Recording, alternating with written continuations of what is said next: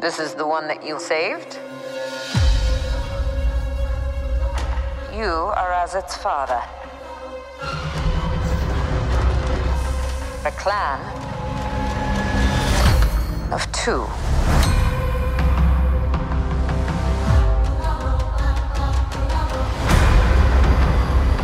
But you have removed your helmet.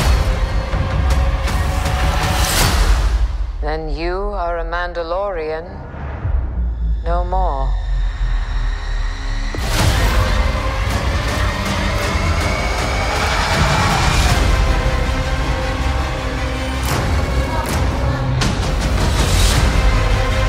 Your cult fractured our people. Where were you then?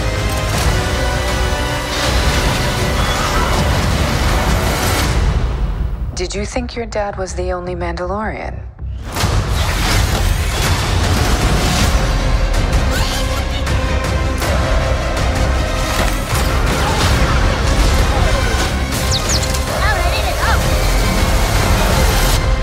All right, kid.